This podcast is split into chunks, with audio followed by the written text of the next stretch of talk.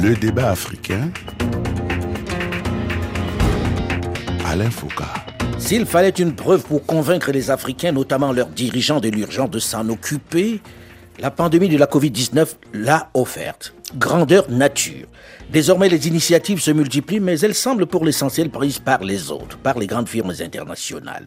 Où en est l'industrie pharmaceutique africaine après cette alerte? A-t-elle bougé ou continue-t-elle d'attendre ces médicaments des autres? Bonjour à tous et bienvenue dans le débat africain consacré ce dimanche au défi de l'industrie pharmaceutique en Afrique, avec plusieurs invités au téléphone dans quelques capitales subsahariennes. D'abord le docteur Oumine Dao, directrice générale de l'Agence sénégalaise de réglementation pharmaceutique. Bonjour, docteur Oumine Dao. Bonjour.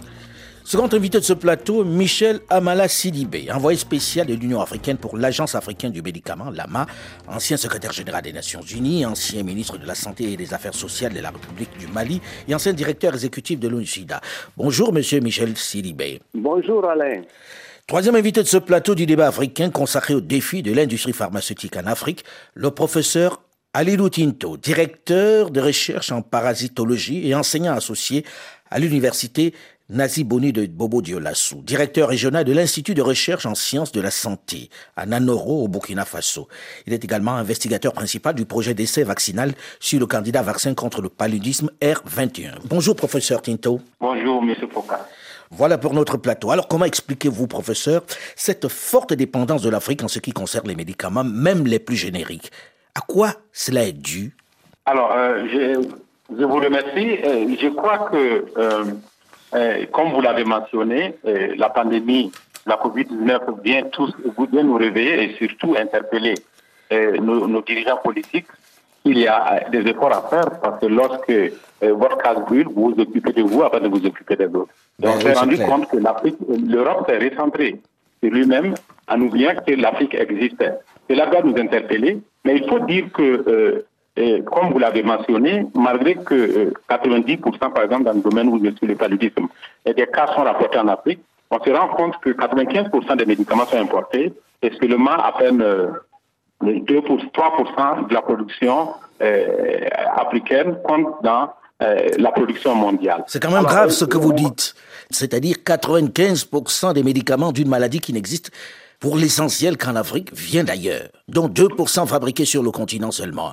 C'est de la paresse Est-ce que les Africains ne savent pas fabriquer des médicaments? Pourquoi? Non, pas du tout. Ce n'est pas, de la paresse, mais je pense que l'Afrique vient de très loin. Et lorsque vous regardez toute l'infrastructure, mais également eh, les ressources humaines nécessaires pour euh, la production pharmaceutique, c'est énorme. C'est pourquoi il faut reconnaître quand même que ces dernières années, il y a eu beaucoup d'efforts en termes d'investissement et même de recherche scientifique pour faire en sorte qu'au au fur et à mesure, l'Afrique puisse compter dans le Conseil des Nations. Et lorsque vous prenez la pandémie de la COVID-19, vous n'êtes pas sans ignorer qu'il y a eu euh, une initiative qui a été lancée par l'OMS pour euh, permettre à, cinq, à, à, à pays l'Afrique du Sud, le Kenya, l'Égypte, le Nigeria, le Sénégal et la, et et la Tunisie, d'avoir leur propre structure de production d'ARN. Donc ça, c'est déjà un signal, et je pense que c'est la chose positive qu'on doit retenir de la COVID-19, qui pour certains était malheureux parce que l'Afrique a été mise sous la touche, mais pour moi, ça constitue une opportunité qui permet aujourd'hui de faire changer les choses en Afrique. Absolument, une opportunité. Mais est-ce qu'aujourd'hui, euh, Monsieur Michel Sidibé, vous qui êtes envoyé spécial de l'Union africaine pour l'Agence africaine du médicament, est-ce que vous avez le sentiment aujourd'hui que les dirigeants ont pris conscience de l'urgence de fabriquer des médicaments sur place Et quel type de médicaments? Moi, je, ce que je voudrais dire, Alain, c'est que la question qui nous interpelle dans ce débat d'aujourd'hui ne relève pas seulement d'une question purement sanitaire. Mmh. Si on s'enferme que dans euh, le domaine sanitaire, on, on, risque de ne pas répondre à votre question. Elle relève aussi d'une question politique, économique, sociale et essentiellement d'une question commerciale. Mmh. Parce que quand vous regardez, bien sûr, le professeur l'a mentionné, l'Afrique importe plus de 90% des médicaments dont elle a besoin.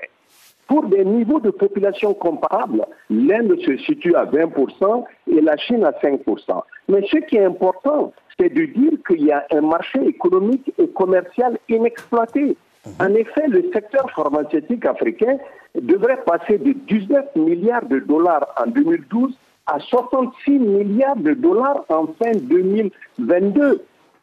Et vous voyez, il y a une opportunité extraordinaire. Et en 2021, le marché pharmaceutique mondial valait plus de 1400 milliards de dollars et le continent africain ne représentait que 0,7% de ce marché.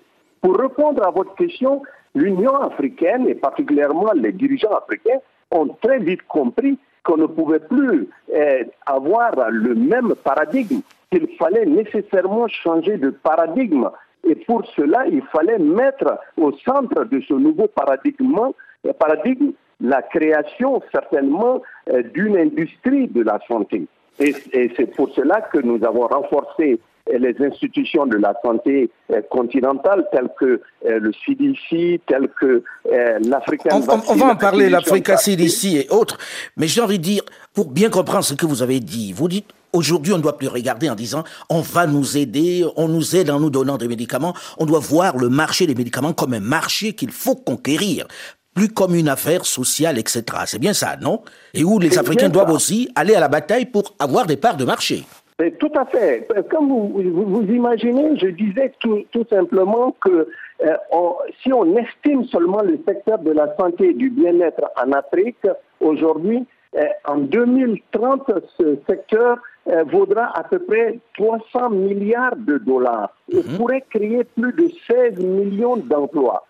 Et nous avons la chance aujourd'hui, avec la zone de libre-échange continentale africaine, on pourrait intégrer un marché de 1,3 milliard de personnes et potentiellement créer un espace incroyable pour nos usines, pour nos structures, pour produire. Donc les 1,3 milliard d'Africains ne peuvent plus être laissés pour compte dans la conversation sur les vaccins, les médicaments et les produits thérapeutiques.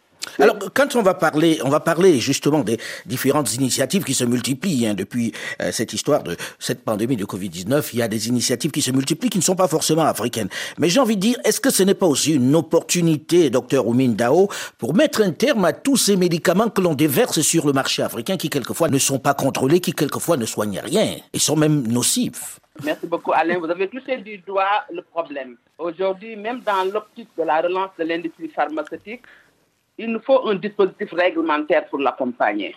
Et comme l'a dit mes prédécesseurs, euh, depuis Covid, l'Afrique s'est réveillée sur ses besoins. Et nous savons qu'on ne peut plus continuer à importer plus de 90% de nos besoins. Et ce qui a amené à la révision de nos politiques et à cette vision de relance de l'industrie africaine. Et cela est assujetti à certaines réformes. Comme l'a dit mon prédécesseur, des réformes au niveau économique, au niveau social, au niveau politique, mais avec un focus dans la réglementation pour barrer à tout ce qui est médicaments de mauvaise qualité ou bien un dispositif de marché parallèle qui ne nous honore pas. Et pour le faire, il faut une vision claire dans la production. Je crois que l'Afrique est en train de mettre un grand pas et à tous les niveaux. Mais, Nous prenons l'exemple du Sénégal. -hmm. Il était dit qu'avant de lancer cette industrie pharmaceutique, il y avait des défis. Et le premier défi, c'est un défi réglementaire. Il fallait un dispositif fort, comme le recommande l'UMOA sur nos révisions de texte, sur nos dispositifs argumentaires. L'Union économique et monétaire ouest-africaine. Mm -hmm. Oui. Et comme le recommandait aussi euh, l'UMOA, l'AMA, tout le monde demandait à ce que l'Afrique ait un système réglementaire fort qui va accompagner la relance de notre industrie. Alors, avant de parler de la relance de l'industrie, j'ai envie de dire, est-ce que, avant tout, il ne faut pas une réelle volonté politique pour que cette industrie démarre? Est-ce que, comme ça, un gouvernant veut dire j'y vais tout seul? C'est envisageable compte tenu des montants qu'il faut dépenser pour mettre en place une industrie de, médicaments? Oui, nous avons, nous avons un très bon engagement politique. Pour le dire, ça a commencé par une gouvernance. Aujourd'hui, le dispositif de gouvernance que nos pays ont mis sur place, sur l'ensemble du, du, du, système pour la production, je crois est satisfaisant. Nous savons que pour, pour, pour gérer cette industrie pharmaceutique, il faut de très bons textes réglementaires. Mm -hmm. Il faut un dispositif transparent de gouvernance. Il faut des ressources humaines de qualité. Mais il faut également une politique d'accompagnement. Une politique d'accompagnement, parce que c'est l'une des choses clés, c'est l'une, on va dire, l'un des chantiers clés, une politique d'accompagnement. Alors, euh, Michel Sidibé, vous qui êtes envoyé spécial de l'Union africaine pour l'Agence africaine du médicament, avez-vous le sentiment aujourd'hui que les États sont prêts à accompagner cette industrie? Parce que, comme vous le disiez tantôt, c'est un vaste marché, mais pour aller à la conquête de ce marché, il faut être ensemble, il faut se mettre ensemble. Oui, Alain, vous avez raison. Je crois que euh, nous avons aujourd'hui un vrai problème. Nous avons entre 30 et 40 des médicaments qui sont des médicaments euh, falsifiés ou des faux médicaments dans la plupart des cas. Mhm. Et comme disait tout de suite euh, ma sœur Oumi, on ne pourra jamais créer un, un écosystème de santé qui pourra aider nos populations les plus démunies si nous ne mettons pas en place un système euh, de réglementation euh, très fort. C'est pour cette raison euh, que je tiens à remercier bien sûr les leaders politiques africains qui ont décidé de me nommer comme envoyé spécial pour la création de l'Agence africaine du médicament. Aujourd'hui, le traité de création de l'AMA a été ratifié en un temps record et est entré en vigueur en novembre dernier. Le Rwanda vient d'être désigné pour abriter le siège de l'Agence africaine du médicament. Cette agence, elle est indispensable. Pourquoi? Parce qu'elle contribuera à renforcer les capacités de recherche et de développement en Afrique. Nous devons africaniser la recherche et le développement. Mon frère, euh, tout de suite, le professeur Alidou disait, euh, pour, euh, que ce soit pour le paludisme, que la plupart des médicaments venaient de l'extérieur. Mhm, Mais mhm. quand on regarde très bien, le paludisme a été découvert en Afrique il y a 141 ans, mon cher Alain. Quand même, oui. Et jusqu'à présent, 141 ans. Nous n'avons pas un réel vaccin. Euh, le professeur en parlera. Les médicaments viennent à 95% de l'extérieur. Donc, il est indispensable euh, pour nous d'avoir, euh, bien sûr, à travers l'Agence africaine du médicament, une africanisation de la recherche et du développement. Harmoniser les réglementations en matière d'enregistrement des médicaments, et permettre surtout au continent de négocier l'achat euh, euh, groupé des vaccins. Mmh. On a vu ça pendant euh, la Covid. On a, on a assisté, moi je dirais tout simplement, à un apartheid vaccinal. Mmh. Quand les autres avaient les vaccins, nous, on n'en avait pas. Mais, chacun s'occupait d'abord de lui, ce qui était logique dans le même temps, vu l'urgence, vu la situation. normal. Mmh. Et nous devons nous battre pour faire en sorte qu'on change ce paradigme. Et pour le changer, il, a fallu créer à travers l'Union africaine euh, une unité d'achat groupé avec, euh, euh, bien sûr, ici notre sœur Vera. Alors moi j'ai peur, j'ai peur, je, vous interromps pas, mais j'ai peur lorsqu'on écoute cette démarche qu'on soit en train d'aller un peu partout, c'est-à-dire que la Covid nous ait fait penser essentiellement aux médicaments. Alors professeur Alidou Tinto, il faut bien commencer par quelque chose, on peut pas tout faire et on sait quelles sont les pathologies sur le continent. Par quoi faut-il commencer et comment faut-il organiser ça pour que ce soit efficace et pour l'ensemble du continent? Ok, je, je pense que comme vous l'avez dit, l'Afrique a des maladies prioritaires qui n'intéresse pas beaucoup les firmes pharmaceutiques occidentales, parce que tout simplement, le marché, comme l'a dit c'est du business, l'industrie pharmaceutique. Et si le retour sur l'investissement n'est pas actif, vous ne verrez pas euh, des, industries qui investissent. Et c'est à cela que l'Afrique, à travers euh, nos leaders politiques, doivent s'approprier davantage mhm. la recherche et le développement sur les maladies prioritaires africaines. Euh, comment le paludisme, les maladies diarrhéiques, etc., etc. Mais je pense que pour y arriver, la seule volonté politique euh, ne suffit pas. Il faut un réel engagement. Parce que lorsque vous prenez, nous, notre domaine, par exemple, dans le domaine du paludisme, je, je, pourrais dire que 95% de nos financements viennent de l'extérieur. Nous ne recevons pas de fonds de nos États pour faire mener la recherche sur le paludisme. Donc, moi, je suis, je suis content qu'il y ait cet engagement politique comme l'a décrit M. Sidibé, mais je veux que ça aille au-delà et je veux voir des actes forts venant de nos dirigeants. Hmm. Vous êtes un peu sceptique sur la question, parce que ce que vous dites est très très clair. Si on veut qu'on avance, il faut donner des signaux forts. Or, les signaux forts, on ne les voit pas encore, d'après vous. Tout à fait. Alors, ça doit commencer par quoi les signaux forts, très concrètement? Aujourd'hui, on sait que le paludisme fait 400 000 euh, morts sur le continent. Vous travaillez sur le sujet. Dans ce domaine-là, qu'est-ce qu'il faut faire? Puisque je pense que c'est l'une des maladies prioritaires qui tue essentiellement des enfants et des femmes enceintes. Alors moi, je pense que euh, la première chose à faire, c'est d'investir dans la formation. Parce que euh, lorsque vous regardez la qualité des ressources humaines en Afrique, lorsque vous comparez cela avec ce dont les Européens disposent, nous sommes à 50 000 années-lumière. Je vous donne un exemple. Nous avons 15 à peu près de la population mondiale et nous n'avons que 2,4 des scientifiques du monde qui résident et travaillent en Afrique.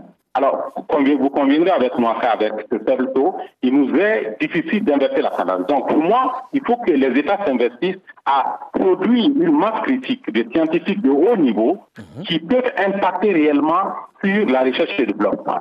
Sinon, même si vous construisez des, infrastructures, vous engagez des initiatives comme les initiatives NEPAD, Union africaine et autres, si vous ne construisez pas cette base et mettre en place des mécanismes de financement innovants, personne ne voudra investir son argent dans une maladie dont le retour sur l'investissement n'est pas garanti. Voilà, c'est ça, exactement. Alors euh, là, vous venez de mettre le doigt sur la question, celle de savoir, il faut former les gens. Est-ce que ça va prendre un certain temps pour former ces gens-là ou est-ce que vous pensez qu'il y a un vivier, docteur Oumindao, vous qui travaillez dans un domaine où vous déjà au Sénégal, vous avez une certaine avance? Oui, le renforcement des capacités de nos ressources humaines est une condition sine qua non pour prendre en charge notre échiquier épidémiologique. Et je crois que ça ne va pas durer parce que nous en avons en différents types dans la révision de nos modules de formation au niveau de nos universités et institutions, ce qui est déjà en cours, mais dans le renforcement de capacité du dispositif déjà existant. Et je crois que là, les ministères de, la Santé, en particulier celui du Sénégal, l'ont pris en, priorité. Aujourd'hui, toutes les évaluations ont montré que nous devons aller dans la prise en charge intégrée de l'Afrique pour l'Afrique et, là, pour faire notre matière grise africaine. Et pour le faire, nous savons les modules sur lesquels nous, avons besoin dans le RD. Et là, je suis parfaitement d'accord avec Michel. Dans le RD. Euh, il faut expliquer ce que c'est le RD. La, recherche et le développement, je m'excuse, mm, mm, mm. c'est des termes que nous utilisons. Euh, la recherche et le développement, il nous faut orienter cette recherche vers nos priorités. Nous avons trois maladies phares paludisme, sida, tuberculose et d'autres types de, de, épidémiologiques comme la COVID. Mhm. Je crois que les Africains se sont réveillés et dans le renforcement de capacité, nous orientons de plus en plus vers ces modules pour l'expertise nationale. Mais euh, au-delà des RH, je renforce que dans les mesures prioritaires, nous avons les politiques internes. On ne peut pas aujourd'hui couvrir notre industrie si nous ne révisons pas notre pharmacopée. C'est pour renforcer la recherche. Mhm. Si nous ne révisons pas le coût de l'énergie et si nous ne nous organisons pas dans la vente et la distribution, Aujourd'hui, beaucoup de pays africains ont ratifié le, traité de Lama. Nous avons trouvé une Afrique avec des centrales d'achat autour de 50 pays, ce qu'on appelle l'ACAME, qui sont dans la distribution des médicaments essentiels et génériques. Mais nous avons une gamme d'industries locales encore fragile. Et pour la relancer et de façon dynamique, il faut cette orientation politique vers la redynamisation de notre industrie locale existante, mais également renforcer la vision sur les projets futurs et les réformes qui doivent les accompagner. Alors, j'ai envie, avant que vous ne continuiez, vous avez parlé de la pharmacopée. Euh, comment vous développez la pharmacopée? À quoi vous pensez exactement, rapidement? Aujourd'hui, à partir des textes même. Parce que vous savez que si nous voulons sortir les textes législatifs qui englobent notre corporation pharmaceutique sur les neuf réformes ou neuf euh, systèmes réglementaires qui soutiennent notre, notre régulation, il nous faut également chercher des projets dans la production et surtout dans la production locale, à partir dans de la production locale, tout à fait. À partir de nos plantes. Justement, je voudrais qu'on parle de ces, de ces plantes dans la seconde partie du débat africain, puisqu'on arrive au terme de cette première partie. On va parler de ces plantes et puis les différentes initiatives qui se mettent en place, et puis aussi la lutte pour la création des industries, des vraies industries pharmaceutiques qui ne soient pas forcément liées à l'État. On en parle dans une dizaine de minutes, juste après une nouvelle édition du journal sur Radio France Internationale. Restez à l'écoute et à très vite.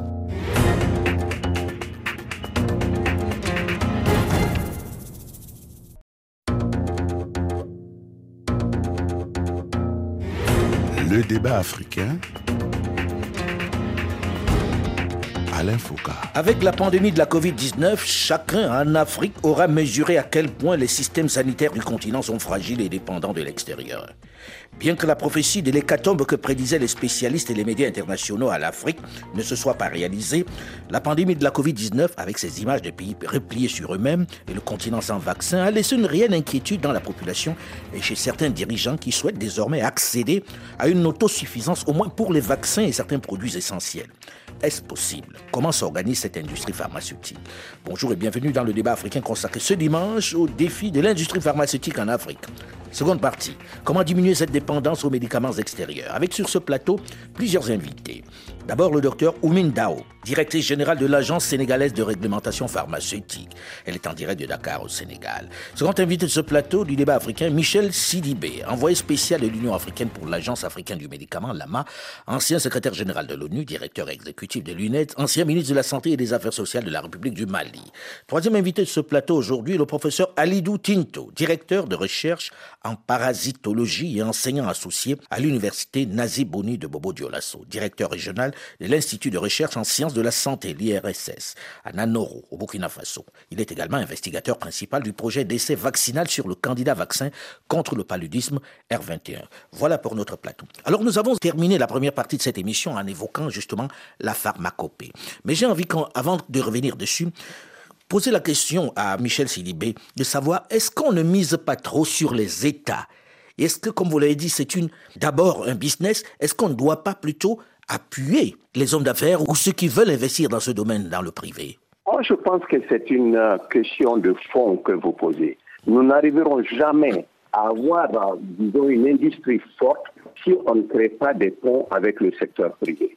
Vous savez, aujourd'hui, pratiquement 40% des ressources de santé proviennent des populations elles-mêmes, ce qui pousse la plupart de ces populations par moment à aller dans des conditions de pauvreté qui ne sont pas acceptables. Donc, il est indispensable pour nous. Mais pour le faire, il nous faudra nécessairement renforcer deux choses. La première chose, bien sûr, le professeur Aludou en a parlé, c'est d'africaniser la recherche et le développement. Moi, mhm. je suis convaincu que si nous n'investissons pas dans l'économie de la connaissance, si nous ne bâtissons pas une infrastructure vraiment humaine capable de supporter euh, nos mécanismes de transformation de nos économies et particulièrement l'industrie pharmaceutique, cela ne marchera pas. Nous devons renforcer les plateformes régionales de collaboration en matière de recherche et développement afin que les fabricants africains aient un accès égal aux technologies, y compris les droits de propriété intellectuelle et le transfert de technologies.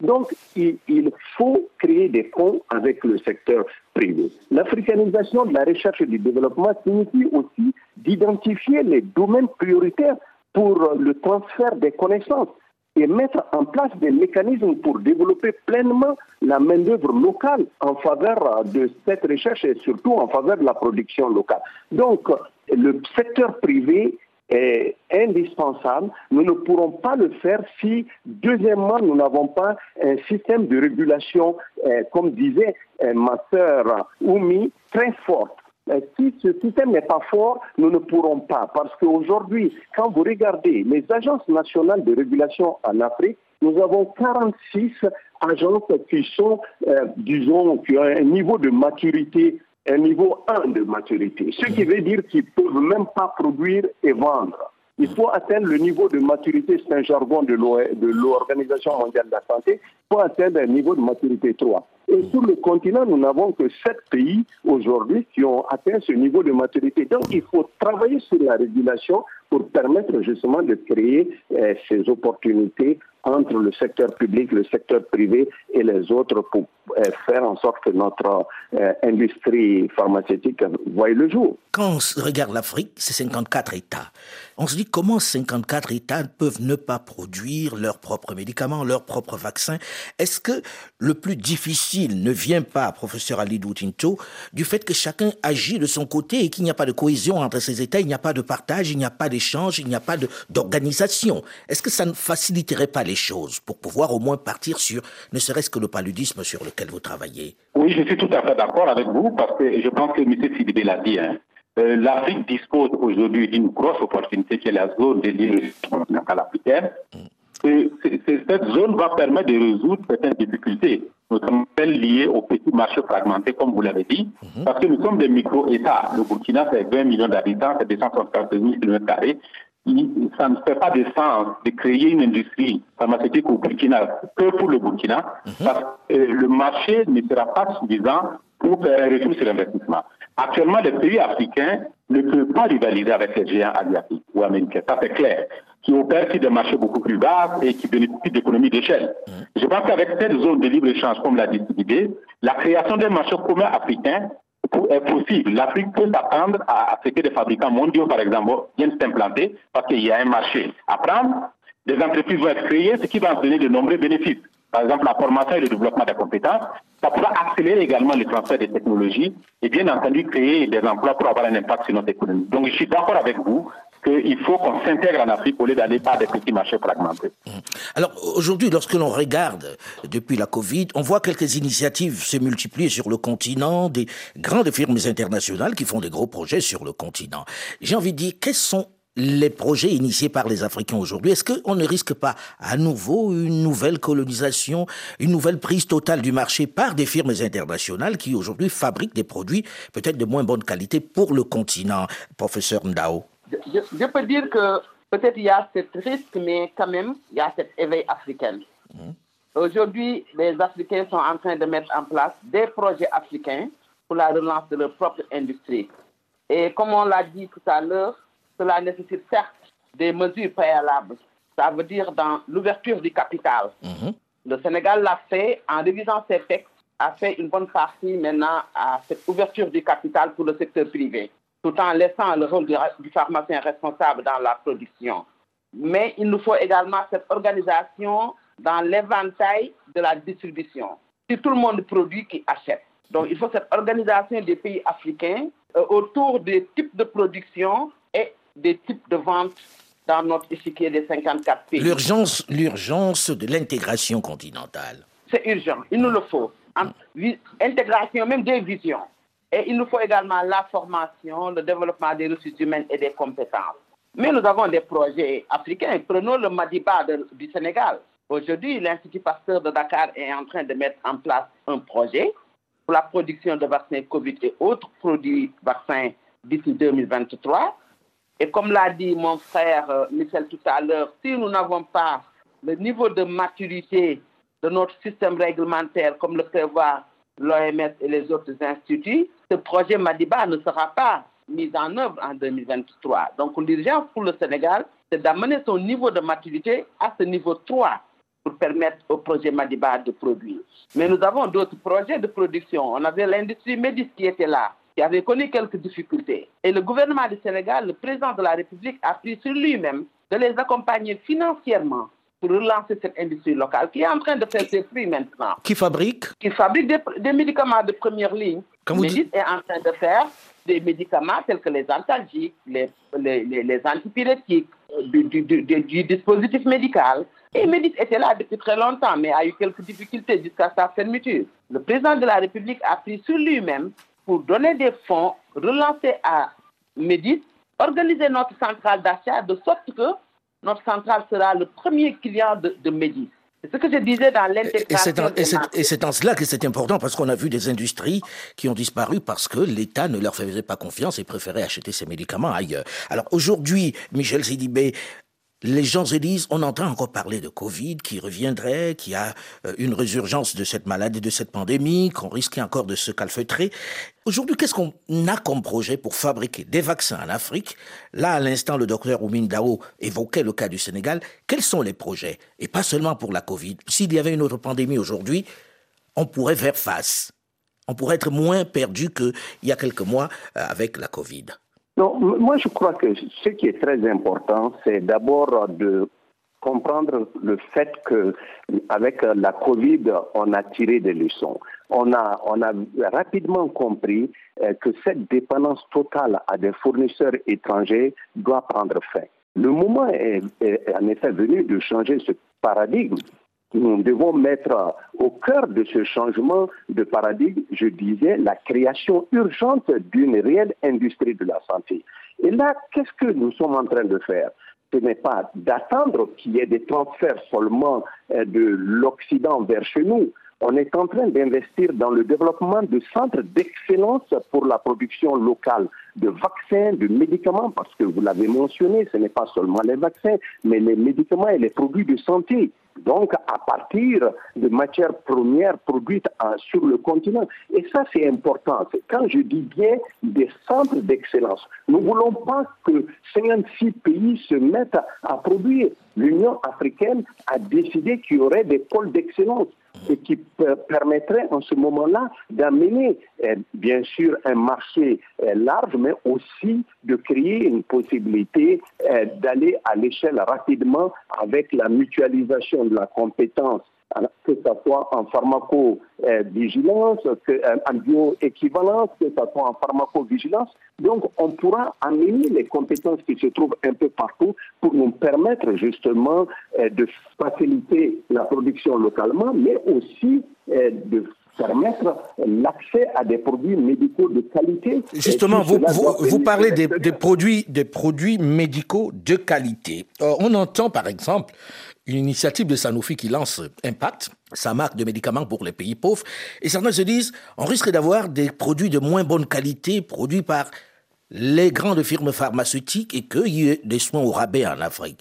Est-ce que ce risque existe et comment contrer ça? Comment faire que les médicaments soient de qualité, comme vous le dites, avec des pôles d'excellence? Alain, le risque existe et le risque a toujours été là. Par exemple, 30% à 40% de faux médicaments ou de médicaments de, euh, qui ne sont pas de qualité, euh, c'est criminel à deux titres. On sait que c'est d'abord des mafieux qui en profitent, mais on sait aussi que malheureusement, ce sont les pauvres qui vont sur ce marché euh, de la, pharmacie, par terre, pour se servir. Donc, la seule façon de combattre, c'est justement cette agence africaine du médicament. Donc, protéger l'accès au marché pour garantir une demande suffisante pour les médicaments et les vaccins et autres produits de santé qui pourraient être produits localement. Si nous ne faisons pas cela, le Sénégal va produire, par exemple le Rwanda va produire, mais si nous ne protégeons pas notre marché, eh bien, on aurait une concurrence illégale, comme le disait le professeur Aludou,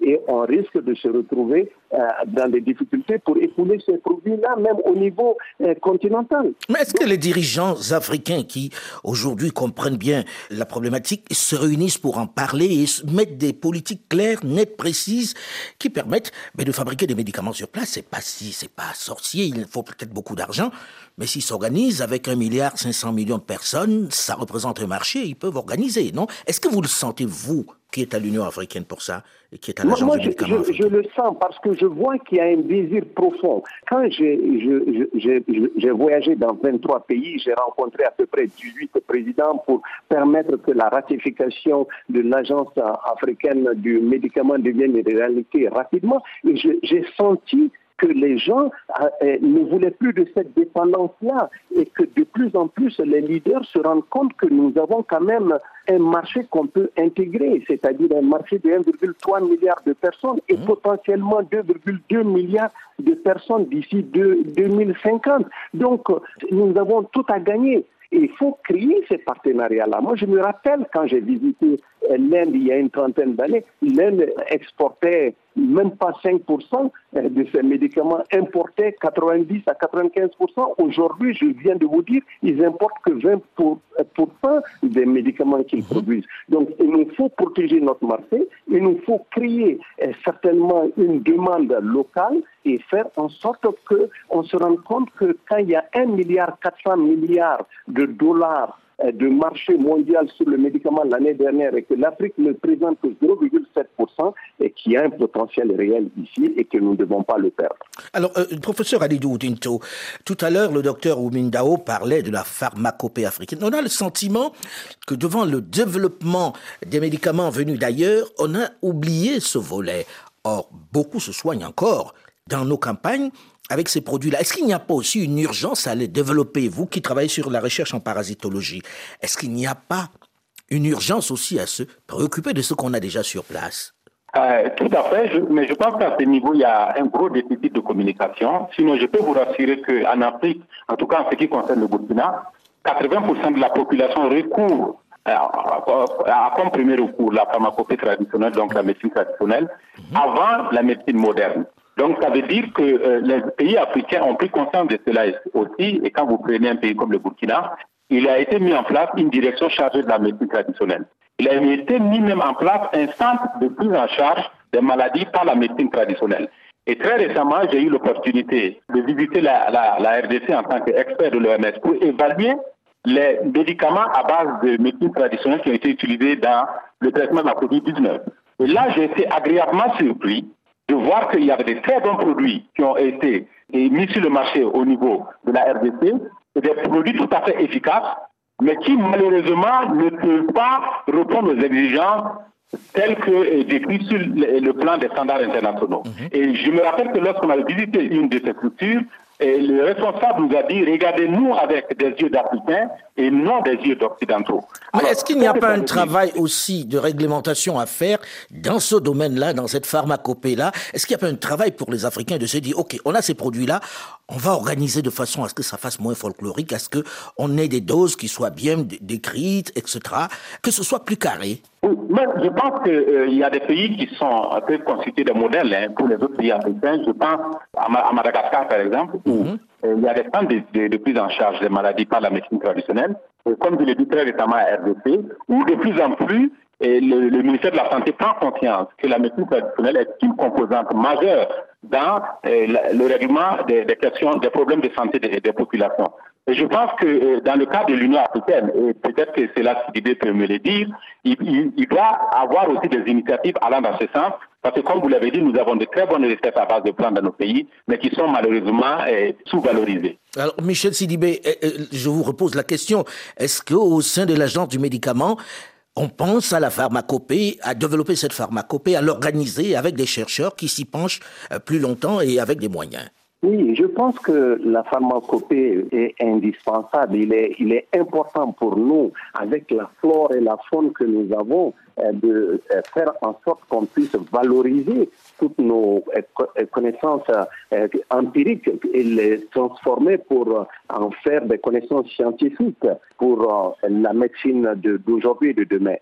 N'oublions pas qu'en Chine, c'est la Chine et l'Inde, je dirais même la Chine, qui produisent 80 à 85 des ingrédients actifs pharmaceutiques qui rentrent dans la fabrication des médicaments, mais ces ingrédients, pour la plupart, sont partis justement euh, de leurs plantes, de leur pharmacopée. Donc, il est important pour nous de mutualiser les compétences. Il y a énormément de travaux qui ont été entrepris, comme le mentionnait tout de suite le professeur Alibou, que ce soit au Mali, que ce soit à Madagascar ou ailleurs, mais il faut amener et créer une plateforme réelle au niveau euh, continental pour pousser euh, cette recherche-là, parce que la science, elle est empirique. La science est empirique et il faut la sortir du ghetto, cette pharmacopée. C'est peut-être ça l'urgence, parce que il va falloir redonner confiance à ceux qui travaillent dessus. On a le sentiment que c'est quelquefois perçu comme une médecine de seconde zone, non, docteur Oumindao euh, pourtant, non, nos, politiques les, les, ont bien prises en compte.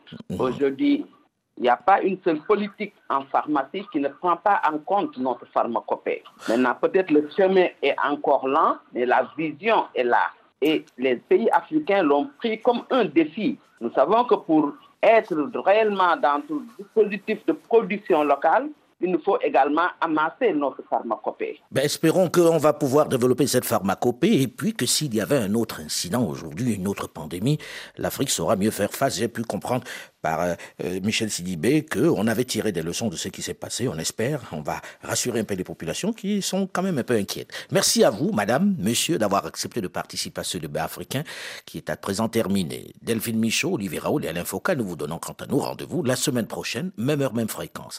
Dans un instant, une nouvelle édition du journal sur Radio France Internationale. Restez à l'écoute et à très vite.